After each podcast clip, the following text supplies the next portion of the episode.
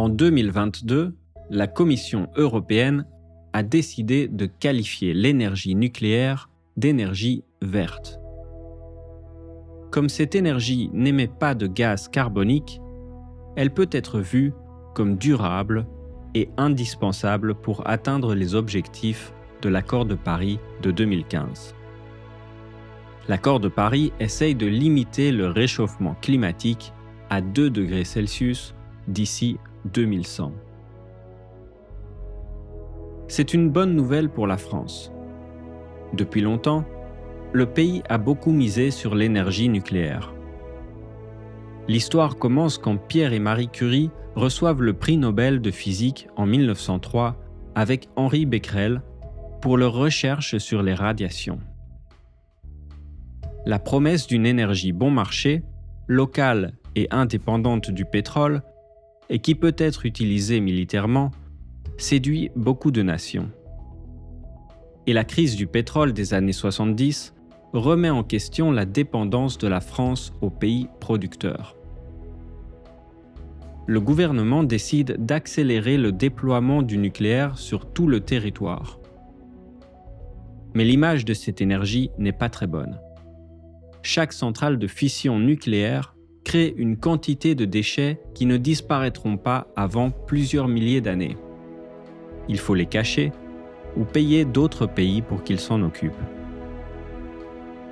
En plus, la France reste dépendante des nations qui extraient l'uranium, comme le Kazakhstan ou le Niger.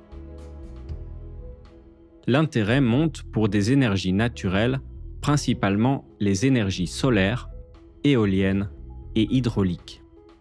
Mais ça ne suffirait pas à répondre à la demande la France produit 69% d'énergie nucléaire, 24% d'énergie naturelle et seulement 7% d'énergie fossile, ce qui correspond plus ou moins à la moitié de ses besoins. Le reste doit encore être compensé par le pétrole et le gaz naturel étranger. Pour réduire la dépendance, le président actuel Emmanuel Macron a lancé le plan France 2030, qui vise à construire six nouveaux réacteurs, améliorer leur performance et la gestion des déchets nucléaires.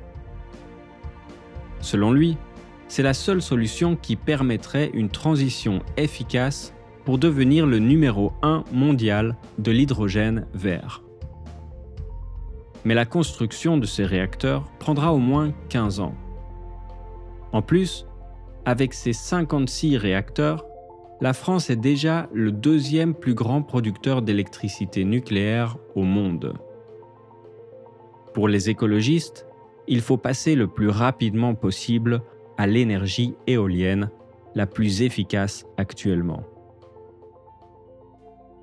En conclusion, selon plusieurs médias dans le monde, la seule méthode pour atteindre le plus vite possible l'objectif d'une énergie durable n'est pas de construire plus de centrales, mais de faire preuve de sobriété.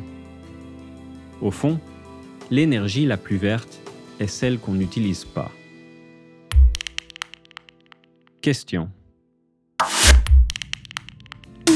Quelles mesures peuvent être prises par chacun pour réduire la consommation d'électricité?